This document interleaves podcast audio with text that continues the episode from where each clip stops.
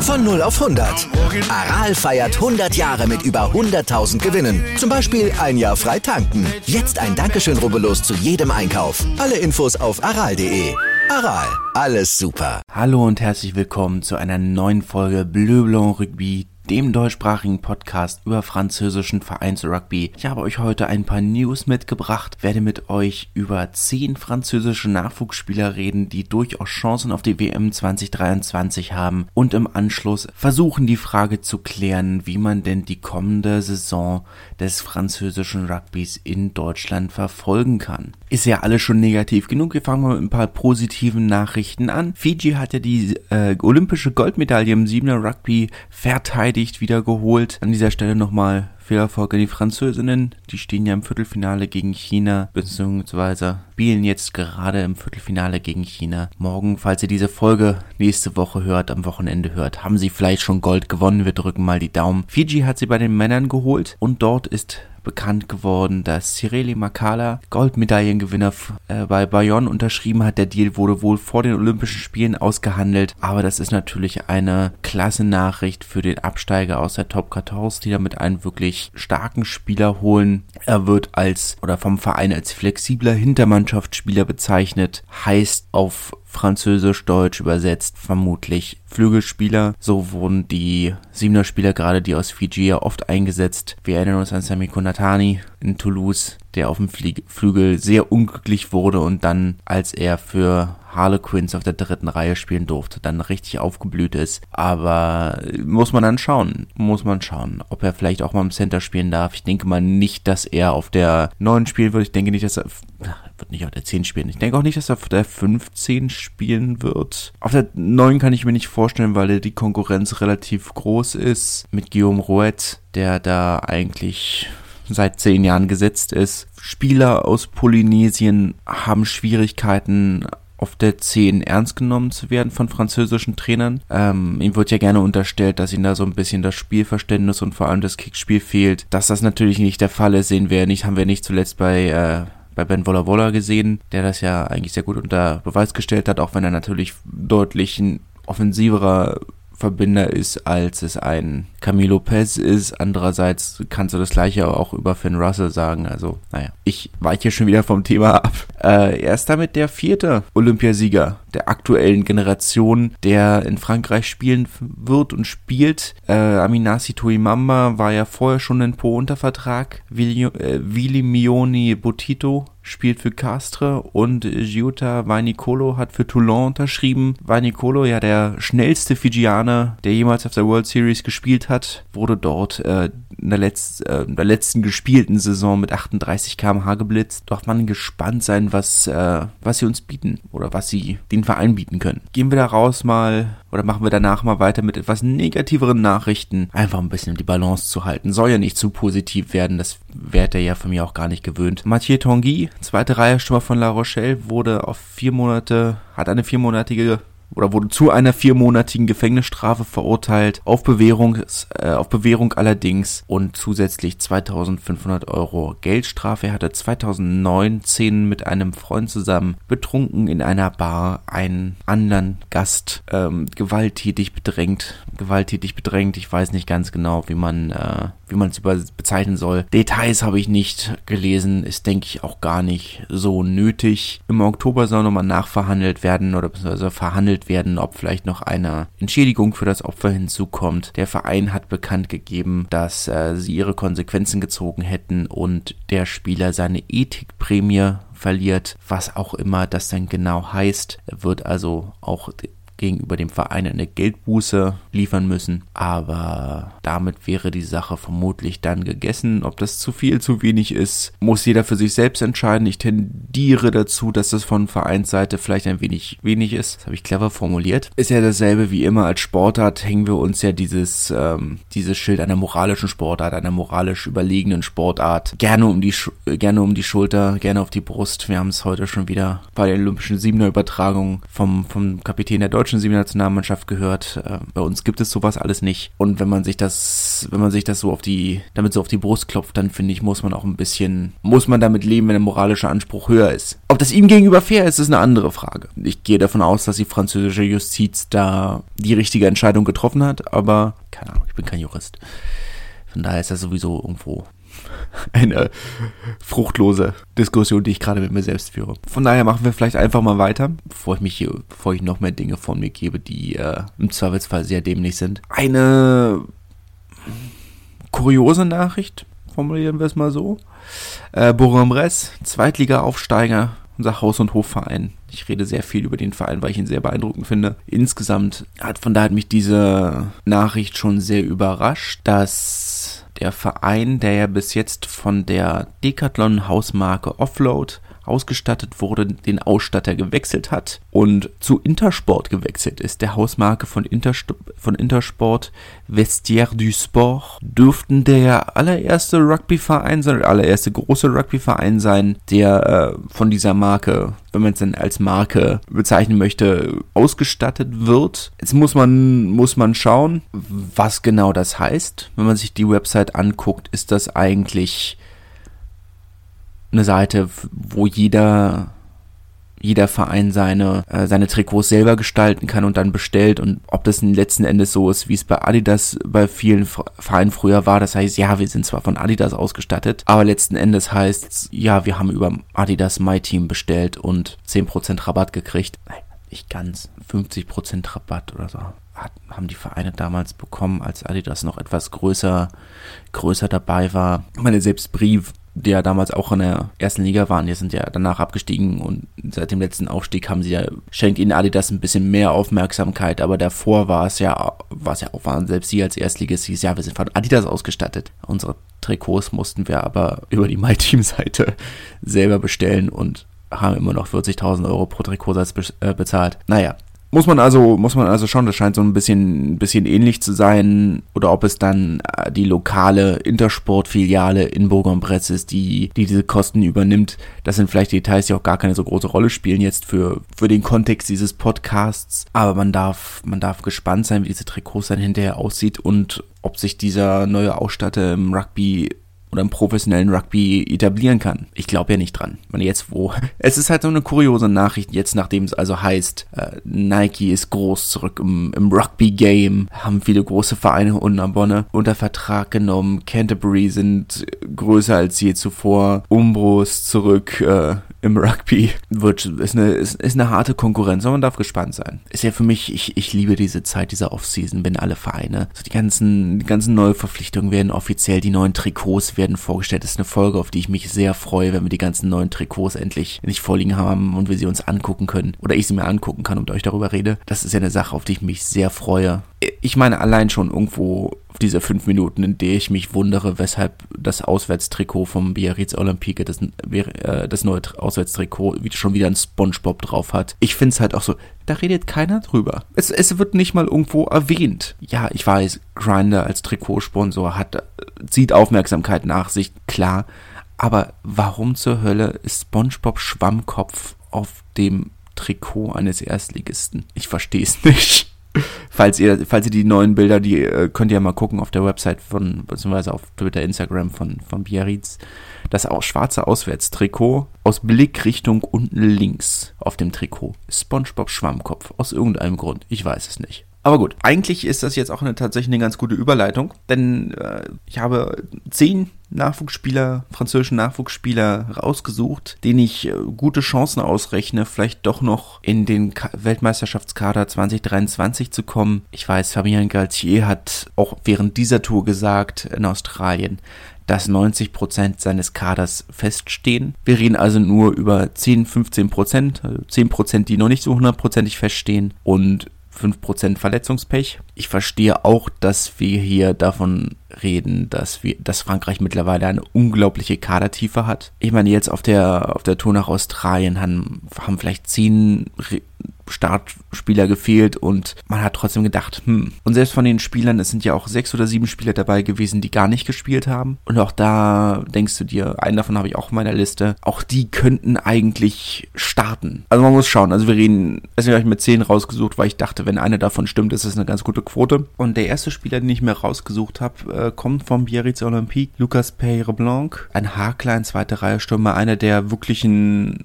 wirklich herausragenden Spieler in der vergangenen Zweitligasaison. Ist 23. In meiner Hakler-Position ist Frankreich natürlich auch dicht besetzt und es ist natürlich eine Position, da du hast drei Plätze im Kader für, für einen Hakler. Es wird schwer da reinzukommen, aber wenn ein Nachwuchsspieler oder ein jetzt nicht so junger Spieler oder ein sehr junger Spieler so äh, da reinkommen kann, dann ist es eher. Würde ich auch generell jetzt ein Auge drauf werfen, rein aus Liga Interesse, wenn Biarritz Chancen haben will, äh, in der ersten Liga zu bleiben, dann muss natürlich auch das Gedränge, muss das Gedränge stimmen, die Gasse muss stimmen und dafür sind die Hakler nun mal äh, sehr, sehr wichtig, wie ihr sicher wisst. Und er ist auch ein Hakler, der im offenen Spiel sehr aktiv ist. Dürfen wir, also wenn ich einem Hakler noch diese Chancen zutraue, auch wenn ich glaube, dass das eine Position ist, wo es sehr schwer sein dürfte reinzukommen, aber wenn, ja, ich meine, es ist halt schwer, ich meine, als als Hakler dürfte Julien, Mar äh, Julien Marchand gesetzt sein. Er hat ja ist auch unglaublich jung, er hat die Erfahrung, ist Kapitän von Toulouse, könnte unter Umständen sogar Kapitän der Nationalmannschaft jetzt im Herbst werden, wenn er spielt oder spielen kann, solange, solange Olivon weiter verletzt ist. Also ein, das ist in jedem Fall ein Spieler, den man im Auge behalten sollte. Genauso wie Pierre Beauchaton, der für die oder jetzt von, von Bourg-en-Bresse zu, zu uh, U23 von, von Bordeaux gewechselt ist. Auch wenn ich hoffe, dass er Erstligakader Spielzeit bekommen wird. War jetzt in der vergangenen Saison schon im Trainingslager der, der Herren-Nationalmannschaft und hat jetzt im Sommer für die U20 gespielt. Ein unglaublich starker zweite Reihe Stürmer. War ich sehr beeindruckt von. Muss man schauen. Also es hängt natürlich davon ab, wie viel Spielzeit er bekommt, ob er die Gelegenheit bekommt, äh, sein Potenzial auszuleben oder zu zeigen. Aber ich denke halt, auch wenn es, es, wenn es Vereine gibt, bei denen er diese Chance bekäme, die aktuell in der ersten Liga sind. Bayonne würde ich auch definitiv dazu zählen, aber aktuell nicht in der ersten Liga. Äh, dann ist es Bordeaux. Bordeaux kein klassischer Ausbildungsverein, obwohl sie die aktuell oder zumindest laut äh, LNR beste Nachwuchsarbeit in Frankreich leisten, haben sie nicht so ganz die gleiche Durchlässigkeit in, die, in den Kader der ersten Mannschaft wie, wie Toulouse, wie Clermont, die ja eigentlich schon dafür, sehr dafür bekannt sind, ihren jungen Spielern viel Spielzeit zu geben. Muss man schauen. Kann ich jetzt natürlich noch nicht sagen. Ein Spieler, der schon ein bisschen mehr Spielzeit bekommen wird, auch wenn das sicherlich, äh, ich sag mal, aus in Anführungszeichen deutscher Perspektive ein bisschen schwierig ist, ist Quentin Valcaire, der erste Reihe Stürmer von Castres, wird da natürlich Julius Nostadt Konkurrenz leisten, kommt von äh, von Aufsteiger Perpignan, war jetzt auch auf der Sommertour, auch wenn er nicht gespielt hat, aber ein, ein unglaublich beeindruckender erste Reihe Stürmer, was ja eine Sache ist, äh, worauf sie in, in Perpignan sehr stolz sind. Das war ja immer, Gedränge war ja immer eine Sache, die war bei den Katalanen irgendwie immer Krieg. Das war eine Sache, die sie sehr ernst genommen haben. Von daher ist das ein solider Scrummager im offenen Spiel nicht ganz so stark wie andere auf seiner Position. Ich glaube, das ist vielleicht eine Sache, die ihm Nostadt voraus hat oder wo Nostadt weiter ist als er, aber er ist, Nostadt hat auch ein paar Jahre mehr Erfahrung. Muss man dann, muss man dann schauen, was daraus wird, aber Valker definitiv ein, ein Spieler, den man im Auge behalten sollte. Genauso wie sein Teamkollege Antoine Segdar, ein Center, ist aus äh, Oyonnax gekommen, sollte eigentlich auch im, im Kader der französischen Senior-Nationalmannschaft für, für Olympia stehen. Dazu ist es ja, wie ihr mittlerweile sicher wisst, nicht gekommen. Aber ein Spieler mit sehr großen Qualitäten, der vom Spielstil, er hat halt alles, was ein, was ein Siebener-Spieler braucht, ne? Ist ein guter Ballverteiler, ist gut in den Rucks, solider Tackler und auch erst 21 Jahre, glaube ich. Definitiv ein Spieler, den's, äh, bei dem es sich lohnt, ihn im Auge zu behalten. Der nächste ist ein bisschen interessanter. Was heißt interessant? Er ist anders interessant. Samuel Ezeila, ähm, Flügelstürmer von Clermont, hatte nicht immer so die Spielzeit, die er verdient hätte. Ist ein sehr, sehr interessanter äh, Flügelspieler hat immer wieder mit langen Verletzungspausen zu kämpfen. Er ist auch dahingehend interessant, wie er sich, weil jetzt für ihn sicherlich so ein bisschen eine kritische Phase kommt, sollte er nicht für den französischen Kader nominiert werden, ist er nämlich äh, für den spanischen qualifiziert. Und da gibt es so ein paar, bei denen du denkst, okay, das ist sicherlich Interessant, Jury Second von, äh, von Stade Francais, sicherlich auch so einer, auch einer, der auf der Sommertour war und nicht gespielt hat der auch rein theoretisch für Spanien qualifiziert wäre. Das sind dann Spieler, wo du denkst, okay, die, für die kommt ja so ein bisschen die kritische Phase, wo sie sich vielleicht entscheiden müssten, ob sie, ob sie nicht stattdessen für Spanien spielen wollen. Also wenn ich also sage, das ist ein Kandidat für, für die WM 23, äh, muss das nicht notwendigerweise Frankreich heißen. Hoffen wir also, dass er gesund bleibt, weil wenn er gesund bleibt und Spielzeit bekommt, dann ist das definitiv einer, den man im im Hinterkopf behalten muss. Kommen wir zu, zu Clovis Lebay, der sicherlich eine der schwierigsten Aufgaben hat in den Kader für 23 zu kommen. Ist nämlich ein, eine 9, ein Gedränge halb eine Position, auf der Frankreich traditionell sehr, sehr gut äh, besetzt ist. An dieser Stelle auch ein kleines äh, Sag mal, ich hätte auch hier an dieser Stelle genauso gut äh, Antoine Story nennen können, sein Teamkollege in Po auf der 10, der mittlerweile auch nur, oder der auch ein Kandidat aus meiner Sicht für die Nationalmannschaft wäre, weil eine ähnlich harte Konkurrenz hat auf einer neuerdings sehr tief besetzten Position für Frankreich. Aber auf der 9 ist Frankreich ja schon, schon immer sehr tief besetzt gewesen. Allein wenn man überlegt, was Baptiste Couillou, Paul Abadi, da gibt es sehr viele Kandidaten. Clovis Lebay hat den Vorteil, dass er vom Spielstil Antoine Dupont sehr ähnlich ist. Deutlich weniger physisch. Ist äh, sicherlich gute 30, 40 Kilo leichter. 10 Zentimeter kleiner. Aber vom Spielstil sehr ähnlich. Auch jemand, der auf der Australien-Tour war und nicht gespielt hat, was ich äh, überraschend fand, weil ich dachte, diese Saison war er definitiv einer der Schlüsselspieler von Po. Hat fast, hat eigentlich jedes Spiel gespielt, wenn ich mich recht entsinne. Ich glaube, nur zwei Spiele hat er verletzungsbedingt verpasst. Aber absolut einer der für mich konstantesten und in seiner Funktion wichtigsten Spieler in der Top 14. Man muss ja auch irgendwie so ein bisschen in Relation schauen. Er hat für eine Mannschaft gespielt, die sich erst in der Nachspielzeit der, des allerletzten Spieltags vom Abstieg gerettet hat. Ist natürlich was anderes, ob du für so eine Mannschaft so einen Verein spielst oder für, für einen Doublesieger. In Relation ist das nicht so anders von der Qualität her finde ich. Aber wie gesagt, auch das ist eine sehr, sehr tiefe Position. Eher wirklich große Außenseiterchancen. Bessere Chancen hat Jaminet, Melvin Jaminet, der 15er von, äh, von Perpignan. Wir haben ihn jetzt alle während der Australien-Tour, oder haben ihn alle, die ihn vorher noch nicht kannten, haben ihn ein bisschen genauer kennengelernt. Das war seine allererste Profisaison. 22 Zweitligaspiele hat er bis jetzt gespielt und direkt für die Nationalmannschaft ge äh, geglänzt, hat auf dieser Tour alle drei Spiele gespielt, einen einzigen Kick verpasst als etatmäßiger Kicker. Und er hat auch, ich denke, er hat gute Chancen. Allein schon, weil er jetzt auf der Tour beeindruckt hat. Auf der anderen Seite ist Frankreich auf der 15er Position nicht so tief, tief besetzt. Ich denke, Thomas Ramos ist gesetzt. Allein schon, weil er auch die 10 auf internationalem Level abdecken kann. Ist natürlich für einen, für einen Trainer genial, wenn du solche Spieler hast, die, die mehrere Positionen abdecken können. Auf der anderen Seite wird es dahinter ein bisschen eng. Klar, Brice Dulin hat gezeigt, dass er ein absolut starker 15er ist, aber er fällt jetzt erstmal mit einer gebrochenen Hand aus. Und dahinter wird es dann schon wieder eng. Anthony Boutier hat geschwächt letzte Saison. Nicht Vereinsebene sowieso, auch wenn er da natürlich die ersten zwei Drittel der Saison gezwungen war, auf der 10 zu spielen, was ihm überhaupt nicht gelegen hat. Aber auch auf äh, Nationalmannschaftsniveau hat er schon geschwächelt für meine Begriffe. Von daher denke ich schon, dass Jaminet, wenn er jetzt eine starke Erstligasaison oder ein starke, starke erstes Saisondrittel hinlegen kann und im Herbst wieder nominiert wird, da absoluten Platz festigen kann wenn es auch nur der zweite ist. Größere Außenseiterchancen auf der 15 hat Gervais Cordin von Toulon. Er ist, ein, er, ist ein, er ist ein guter 15er, hat noch viel Zeit sich zu entwickeln, ist auch erst seine zweite Profisaison, die er jetzt dann spielen wird, oder seine dritte vielmehr. 2019 war seine erste, also zweieinhalbte dann quasi. Außenseiterchancen. Aber definitiv ein Spieler, auf den es sich lohnt, äh, oder bei dem es sich lohnt, ihn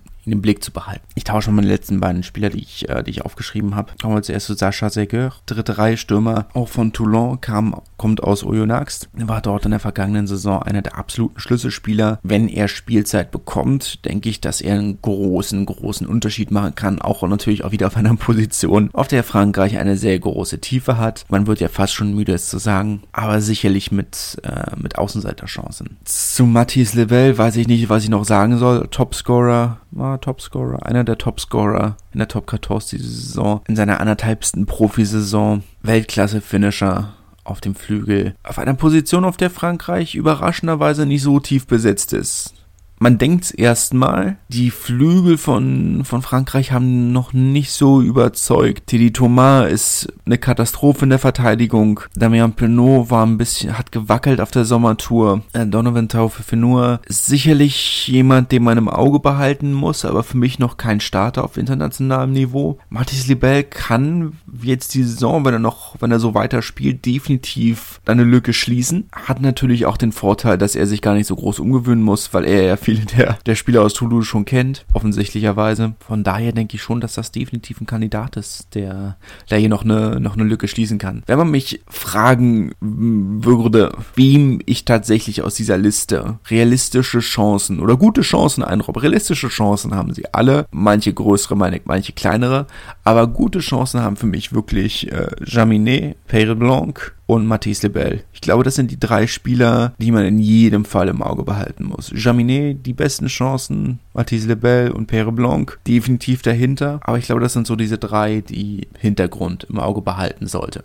Ich glaube, diese drei haben wirklich, wirklich große Chancen. Den Rest sollte man einfach im Auge behalten, weil sie sehr, sehr gute junge Spieler sind und für ihre Vereine definitiv Unterschied, einen Unterschied machen können. Aber schon. Eine ähnlich schwierige Frage, die man sich als äh, Fan von französischem Rugby in Deutschland stellen muss, oder ähnlich schwer wie, wie die Aufstellungsauswahl von Fabien Galtier ist, wie kann man französischen Rugby in Deutschland verfolgen, kriegt die Frage relativ regelmäßig gestellt. Ich habe nie eine gute Antwort. Aber fangen wir erstmal mit den legalen Antworten an. Die illegalen, glaube ich, muss ich euch, oder die, die nicht hundertprozentig legalen, muss ich euch, glaube ich, nicht sagen. Zum einen denke ich nicht, dass ich sie euch an dieser Stelle empfehlen dürfte oder könnte. Zum anderen kennt ihr sie schon. Legal gibt es folgende Möglichkeiten. Man kann Canal Plus online abonnieren. Das kostet in der Basis 22 Euro pro Monat. Dazu, wenn man wirklich alle Spiele sehen möchte, der Top 14, kommen dann nochmal 20 Euro drauf. Sind wir also bei 42 Euro, die man im Monat dafür bezahlen müsste für Canal Plus und Canal Plus Sport. Da hat man dann alle Top 14 Spiele bei und drei Spiele der Pro D2. Das Donnerstagsspiel, das Fre äh, Freitag 2030 und das Sonntagsspiel ist natürlich ein Happen.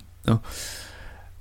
Premier Sports könnte man dann auf Englisch abonnieren. Ich habe keinen Preis gefunden um ganz ehrlich zu sein, die übertragen zwei oder drei Spiele pro Spieltag. Dieselben Spiele, die im Zweifelsfall, wenn es gut läuft, auch auf TV5 übertragen werden, die haben ja jeden Sonntag die äh, Zusammenfassung oder die ausführlichen Zusammenfassungen in einer dreiviertelstündigen Sendung. Um 11.44 Uhr läuft die meistens, oder 11.43 Uhr sogar. Ist eine sehr spezifische Zeit, aber ich richte meinen Sonntag immer danach aus. Ansonsten verfolge ich äh, die Spiele nach Möglichkeit eigentlich immer im Radio. Das ist sicherlich eine persönliche Angelegenheit. Südradio überträgt äh, eigentlich alle Spiele live. Ich höre gerne Sport im Radio, von daher ist, aber das ist vielleicht eine persönliche Sache. Fußball höre ich auch gerne im Radio. Ist eine persönliche Vorliebe wahrscheinlich. Aber das ist in jedem Fall eine Möglichkeit. Man kann, also was ich meistens mache, ist, dass ich versuche, versuche die Spiele live im Radio zu hören, mir dann den Sonntag die Zusammenfassung auf TV5 auf Französisch angucke. Und dann gibt es noch eine dritte Sache, die man machen kann, nämlich über MyRugby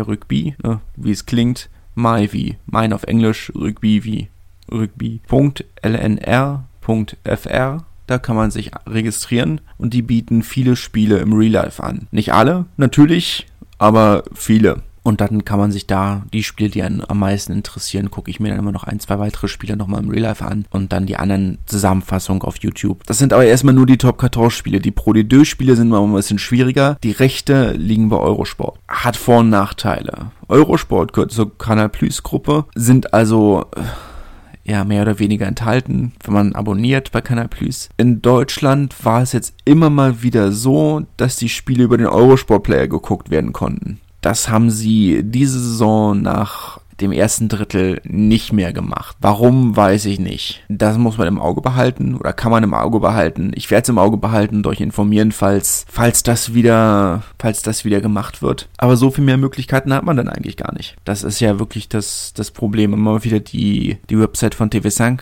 kontrollieren, ob sie vielleicht einen Spieltag äh, oder ein Spiel im, im Angebot haben. Meistens ist das das allerspäteste Spiel, das gezeigt wird. Das kann man immer wieder oder lohnt sich vor jedem, ich gucke eigentlich vor jedem Spieltag immer mal, immer mal rein. Die National macht es einem da deutlich einfacher. Ich glaube, die National ist aus Deutschland am einfachsten zu verfolgen. Ist vielleicht auch aus deutscher Perspektive am einfachsten. Da spielen ja vier deutsche Nationalspieler in der National. Die meisten Spiele, die nicht im Fernsehen übertragen werden, laufen alle auf YouTube. Die Spiele, die nicht auf YouTube laufen, sind meistens auf France 3, auf einem der Regionalsender verfügbar. Dafür braucht man dann nur noch ein VPN und gut ist. So einfach. Von daher, die National ist da, ist da re relativ dankbar. Das ist das, was ich in jedem Fall empfehlen kann, immer die, die YouTube-Kanäle der, der Heimmannschaften zu kontrollieren. Die haben eigentlich in den vergangenen Jahren oder im vergangenen Jahr und auch davor immer auf YouTube die Livestreams angeboten. Und das war's auch schon zu dem Thema. Keine gute Antwort eine teure Antwort und äh, ja, hört auch schon auf, ich habe eine teure Antwort. Die nicht besonders hilfreich ist, das verstehe ich auch und ich verstehe, dass es deprimierend ist, aber ich kann es leider nicht ändern. Wünsche ich erstmal eine schöne Woche. Ich habe mir noch kein Thema für nächste Woche überlegt, aber da lassen wir uns alle gemeinsam überraschen. Ich wünsche ein schönes Wochenende mit äh, hoffentlich einer französischen Medaille im 7 Rugby. Ich habe noch nicht nachgeguckt, wie das Spiel ausgegangen ist. Ich lasse mich da überraschen und ich wünsche einen schönen Tag.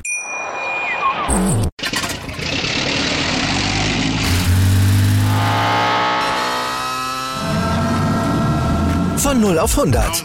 Aral feiert 100 Jahre mit über 100.000 Gewinnen. Zum Beispiel ein Jahr frei tanken. Jetzt ein Dankeschön, rubbellos zu jedem Einkauf. Alle Infos auf aral.de. Aral, alles super.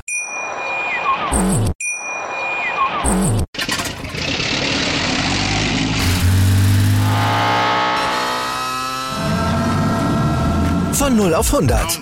Aral feiert 100 Jahre mit über 100.000 Gewinnen. Zum Beispiel ein Jahr frei tanken. Jetzt ein Dankeschön, rubbellos zu jedem Einkauf. Alle Infos auf aral.de. Aral, alles super. Wie viele Kaffees waren es heute schon? Kaffee spielt im Leben vieler eine sehr große Rolle. Und das nicht nur zu Hause oder im Café, sondern auch am Arbeitsplatz. Dafür gibt es Lavazza Professional. Kaffee am Arbeitsplatz, der genauso lecker schmeckt wie in eurem Lieblingscafé. Die perfekte Kaffeelösung für jede Art von Unternehmen. Klein, mittel, groß. Ihr habt auf jeden Fall einen Kaffee, der schmeckt. Die richtige Motivation für eure Arbeitstage. Alle Infos zu Lavazza Professional findet ihr auf lavazzapro.de mit allen Kaffeelösungen für euer Büro.